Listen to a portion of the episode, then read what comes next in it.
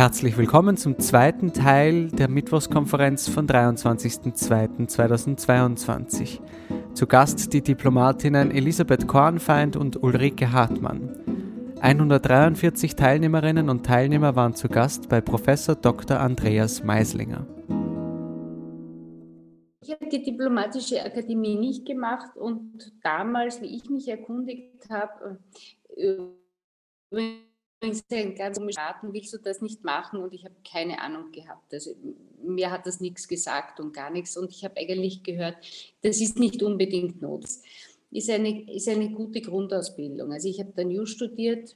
Sie haben in meinem Lebenslauf vielleicht auch entnommen, ich habe Musik studiert, auch studiert und, und war auch lang zwischen den Welten. Ich glaube, das Allerwichtigste ist, wenn Sie so etwas ins Auge fassen, ein Interesse für ein Interesse für, äh, für außenpolitische Zusammenhänge, aber auch ein Interesse, sein Land im Ausland zu vertreten, äh, für Österreich zu arbeiten und für für, für seine Menschen, Sigrid Berger hat es erwähnt, es ist, es ist so viel breiter als jetzt nur Außenpolitik, es ist Wirtschaft, es ist Kulturnation. Ähm, ich glaube, wenn Sie ein Studium wählen, das, äh, das damit zu tun hat, äh, wir haben aber auch Theologen, wir haben Physiker, wir haben Schauspieler, also die, die Palette ist sehr, sehr breit. Natürlich ist es äh, Grundkenntnis über internationale Gegebenheiten. Die können Sie natürlich sehr gut in der Diplomatischen Akademie lernen. Die kann man aber auch woanders lernen. Also ich, ich, würde, würde sagen, es ist sicherlich nicht schädlich, aber es gibt viele andere Möglichkeiten auch. Und äh, wenn Sie über den Einschnuppern das Ganze in Brüssel kann man sich sehr gut erkundigen. Da gibt es auch übrigens eine sehr, sehr gute europäische Einrichtung, das Collège d'Europe. Aber es gibt viele Wege führen nach Rom. Und ich glaube, das Wichtigste ist, dass Sie sich vorstellen können, das zu machen, ins Ausland zu gehen, für ihr Land da zu sein, auch zu Stunden, wo sie vielleicht lieber schon äh, laufen oder irgendwann ein Bier trinken gehen würden. Äh, wir haben ein bisschen einen, einen, einen uh, unregelmäßigen Dienst, wenn Ihnen das Spaß macht. Ich hatte immer Angst vor jeden Tag das Gleiche tun. Dann sind Sie sicherlich bei uns gut aufgehoben. Ähm, ich glaube mal grundsätzlich haben wir einen, einen Ruf, der sehr seriös ist. Also ich glaube, wenn, äh, wenn sich Österreich einbringt in ein internationales Thema, wenn Österreich seine guten Dienste anbietet, wenn Österreich anbietet, äh, äh, Ort für, für Fachhandel zu vermitteln, dann wird das im Allgemeinen immer sehr gut angenommen, weil wir da für eine gewisse Qualität und für eine, eine, eine große Seriosität stehen. Äh, es weiß natürlich auch jeder, dass äh, Österreich ein Land ist, das, äh, das sehr martialisch aufgestellt ist. Wir, wir, wir haben eine ganz klare Tradition aus unserer Neutralitätspolitik, die eine, eine sehr aktive Neutralitätspolitik ist, ähm, beide Seiten zu hören, ähm, objektiv zu sein, klare Linien zu verfolgen. Dazu gehört das Völkerrecht, das ist uns extrem wichtig. Äh, und, äh, und, und das wird auch durchaus geschätzt. Ähm, ich glaube, was, was vielleicht noch dazu kommt, äh, wir sind von unserer Mentalität, werden wir durchaus als, als, als, als gemütlich und, und äh, geduldig eingeschätzt. Und natürlich äh, stehen wir für für, für Soft Skills, stark unsere, unsere Kulturdiplomatie. Das heißt, äh, auch wenn, wenn, wenn nicht einmal vielleicht Worte mehr ausreichen, dann reichen vielleicht äh, kulturelle Events aus, dann reichen äh, reich, reicht Musik aus, dann reicht vielleicht einmal ein gemeinsames Projekt aus um, um wieder eine Basis zu schaffen, um, um äh, eine, eine Grundraum für eine Austauschmöglichkeit zu schaffen. Und ich glaube, das sind die Dinge, das sind die Qualitäten, die wir ganz gut einbringen können. Ich sage nicht, dass das nur wir sind, es gibt auch, auch andere Länder. Äh, ich denke zum Beispiel an die Schweiz, die da auch durch den, durch den UN-Sitzort Genf, so wie wir durch den UN-Sitzort Wien uns einen gewissen Ruf äh, er, erworben haben, äh, dass, dass, das auch geht. Aber ich glaube, wir stehen dafür diese Traditionen und auch dafür, dass wir, dass wir unsere ähm, dass wir die internationale Gemeinschaft sehr, sehr ernst nehmen und immer sehr kontinuierlich, äh, wenn wir etwas zugesagt haben, wenn wir uns für etwas einsetzen, auch kontinuierlich dahinter sind, auch wenn äh, manchmal es durchaus äh, anspruchsvoll oder schwierig werden. Also äh, es, gibt, es gibt zwei Ansätze. Erstens, äh, dass man sich wirklich sehr konkret einliest und dass man, dass man sich Literatur beschafft und Geschichte ist ein wichtiger Teil. Also man muss natürlich vor allem die Geschichte der, der, der der Beziehungen mit Österreich gut, äh, sich gut zu, zu, zu, zu Gemüte führen. Das ist in Ländern mit unseren Nachbarländern, wo wir eben ganz spezielle Beziehungen haben, das ist aber mehrfach mit Österreich verbunden war, ähm, schon ein, ein, ein, bereits ein Teil äh, unseres Jobs. Und ich sage es deshalb, dass es so wichtig ist, weil über diese historische Schiene drückt sich auch sehr viel in der Kultur aus und drückt sich aber auch in der, in der Art und Weise, wie wir Zusammenarbeiten aus. Ähm, ich bin ein großer Fan von Zahlen. Das heißt, ich schaue mir auch immer an, wie sind unsere Wirtschaftsbeziehungen, in welchen Bereichen kooperieren wir sehr gut, in, äh, sind wir gute Partner. Mit Belgien ist das zum Beispiel im Bereich der Logistik. Belgien hat einen Hafen, Österreich hat sowas nur bei Binnenwässer, Binnengewässern. Das sind einfach auch strategische Gegebenheiten, die für uns äh, sind. Also wenn, wenn man ähm, ist wie Österreich, dann braucht es auch die, die, die, die, nötige Infrastruktur, nicht nur in Österreich selbst, sondern darüber hinaus.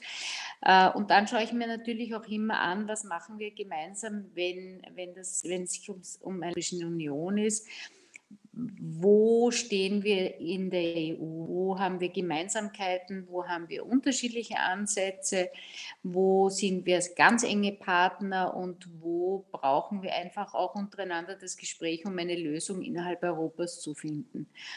Das ist in meinem Land sehr vielen Bereichen als nicht zu großes. Ähm, wirtschaftsinnovatives und eben auch durchaus exportfreudiges äh, Land äh, zusammenarbeiten.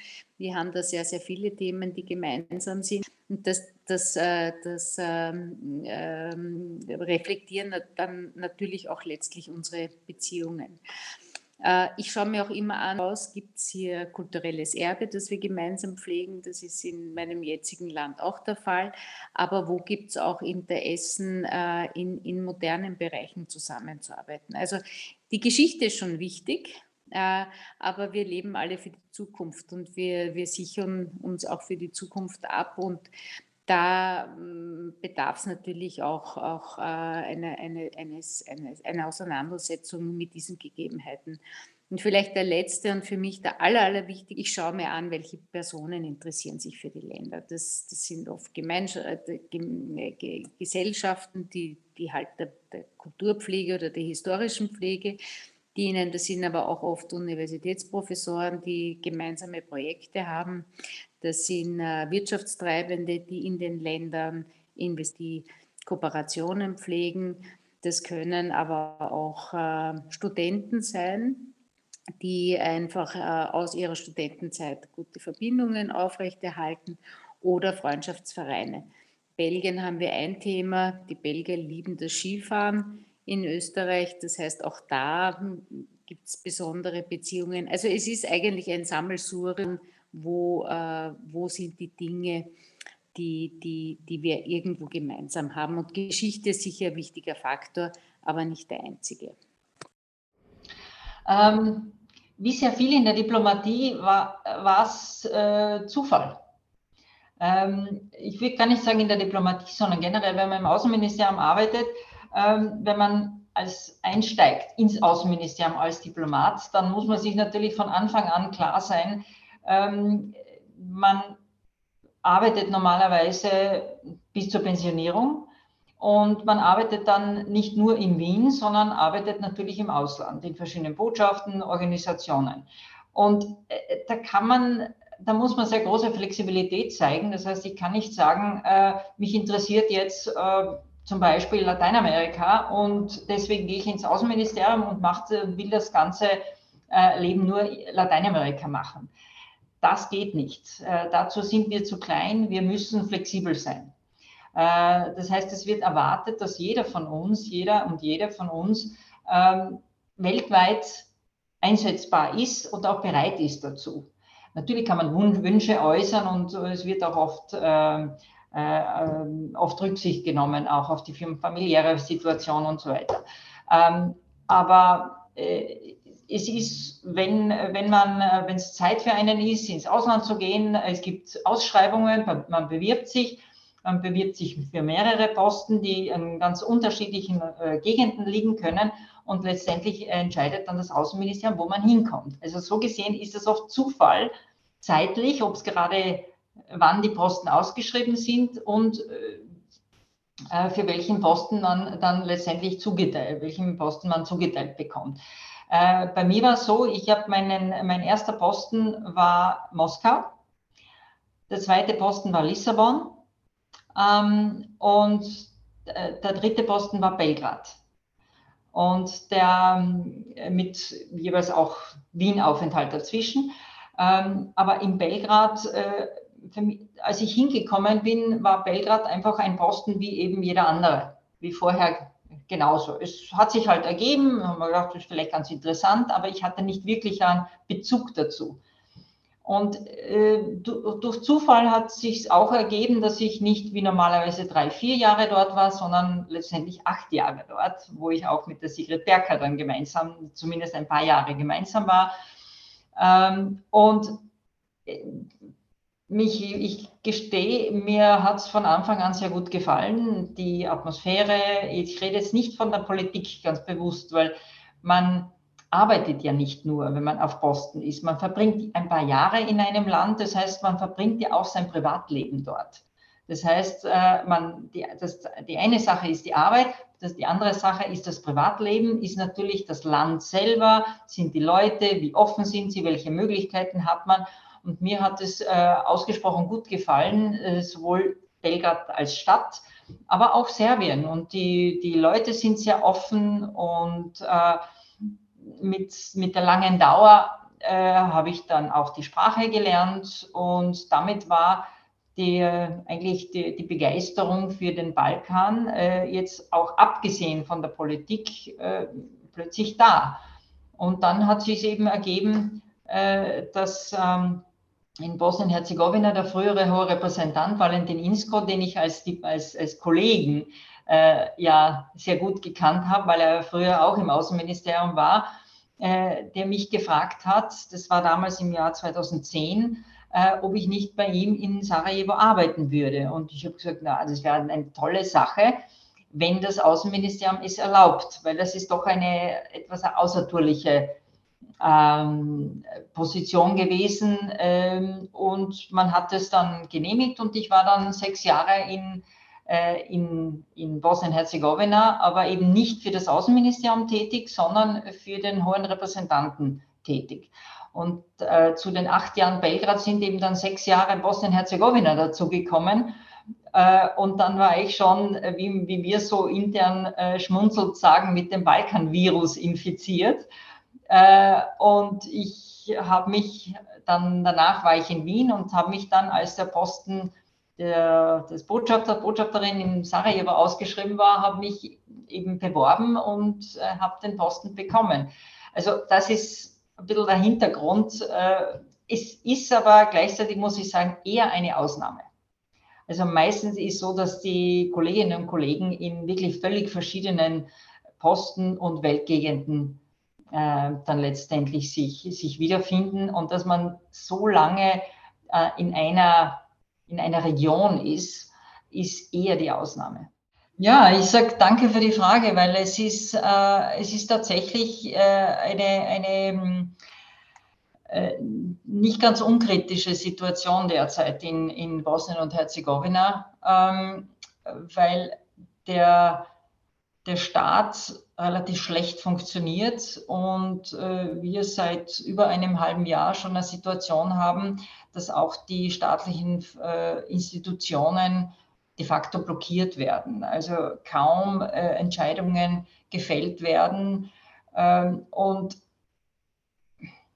äh, es, es, ist mittlerweile eine, eine Situation, wo dann die, die Bevölkerung äh, einfach wen, immer weniger Perspektive für sich und, äh, und für, für, für, ihre Kinder sehen. Und das große Problem ist, dass, ähm, dass viele dann entscheiden, ich, ich verlasse das Land. Und das tut man nicht, äh, das tut man nicht leichtfertig. Ähm, vor damals, als ich noch für den OHR in, ähm, in, also für den hohen Repräsentanten in Bosnien-Herzegowina war, war gab es zwar auch sehr viel Auswanderung, aber der Hauptgrund damals war doch, dass die Leute gesagt haben, okay, ich suche mir einen Job. Ich habe keinen Job, ich gehe ins Ausland und schaue halt, dass ich in Deutschland, Österreich oder wo immer einen Job finde. Mittlerweile gehen Leute, weil die sehr wohl einen Job haben und gar, vielleicht gar nicht so einen schlechten Job haben, aber die gehen, weil sie einfach sagen, äh, die Korruption ist so groß, dass äh, ich praktisch ohne ohne Beziehungen äh, entweder keinen Job kriege oder keine Aufstiegsmöglichkeiten habe oder für meine Kinder, ähm, die, die eben die, die, die Zukunft nicht mehr in dem Land sehen. Das Gesundheitssystem ist in einem schlechten Zustand. Das, äh, das Bildungssystem äh, fällt immer weiter zurück. Ähm, also es ist das, das gesamte Umfeld, äh, das eigentlich immer schlechter wird durch, diese, durch die Blockade. Äh, was dahinter steht, das, ähm, das hat noch mit dem Krieg zu tun, der eben von 1992 bis 1995 gedauert hat. Äh, und mit der ähm, äh, mit, mit der ethnischen Trennung, die in den Köpfen, ich würde gar nicht sagen jetzt der Menschen, sondern einfach vieler Politiker noch da ist und die, die äh, ihre Macht äh, dadurch ähm, behaupten äh, können und wollen, indem sie einfach die Unterschiede hervor, äh, hervorstreichen, äh, indem sie äh, eben Ängste schüren. Und wenn man Angst hat, dann, äh, wenn man Angst schürt, dann ist die Bereitschaft, dass, dass die, die, die zur eigenen Volksgruppe gehören, doch eher den äh, immer dieselben Politiker wählen, nämlich dass man, dass der sagt, okay, der gehört zu mir, das ist ein, das ist ein Kroate, deswegen eben äh, äh, wähle ich den Kroaten und nicht den Serben und umgekehrt oder den, den Bosniaken. Und dieses Spiel wird von, von allen äh, von allen dreien, also das, den, die Bosniaken, Serben und Kroaten gespielt. Äh, und durch dieses engste Schüren schaffen es die die, die, die wesentlichen Politiker, die eher nationalistischen Politiker bis heute äh, fast jede Wahl zu gewinnen. Ähm, und äh, durch, die, äh, durch den, ähm, den Dayton-Friedensvertrag, der den Krieg in Bosnien äh, beendet hat, äh, hat man ein System geschaffen, äh, das genau diesen Politikern und Volksgruppen die Möglichkeit gegeben wird, äh, sehr viele Entscheidungen und Institutionen im Land zu blockieren. Nämlich das, was damals eigentlich als Schutzmechanismus gedacht war. Ähm, nämlich, dass jetzt nicht äh, die Mehrheitsbevölkerung oder eine, eine Volksgruppe immer die andere überstimmt, ähm, hat man eben solche Mechanismen eingeführt, dass in vielen Bereichen alle drei zustimmen müssen. Nur das, was als Schutzmechanismus damals gedacht war, hat sich in, in der Praxis zu einem Blockademechanismus äh, äh, entwickelt. Das heißt, anstatt, anstatt dass man, dass jetzt ein Kroate oder ein Bosniaker oder ein Serber jetzt die eigenen schützt, dass sie nicht ständig überstimmt werden, äh, nutzen sie diese Mechanismen jetzt einfach, um, um, äh, um zu blockieren. Und äh, das ist jetzt, wie gesagt, das würde den Rahmen jetzt sprengen für, für diese Diskussion. Aber das ist die, die Grundproblematik. Die, die Menschen, die hier leben, ganz egal, ob das Serben, äh, äh, äh, Kroaten oder Bosniaken sind, äh, die haben an sich keine Probleme untereinander. Aber es wird geschürt von politischer Seite und äh, die, die Menschen sind dermaßen frustriert schon, dass sie eben, anstatt dass sie auf die Straße gehen und jetzt äh, protestieren, verlassen sie lieber das Land, weil sie einfach sagen, ich, ich sehe keine Zukunft mehr. Sie hörten den zweiten Teil der Highlights der Mittwochskonferenz von 23.02.2022. Für Details zu kommenden Mittwochskonferenzen sowie allgemeinen Informationen zum österreichischen Auslandsdienst besuchen Sie unsere Website www.auslandsdienst.at.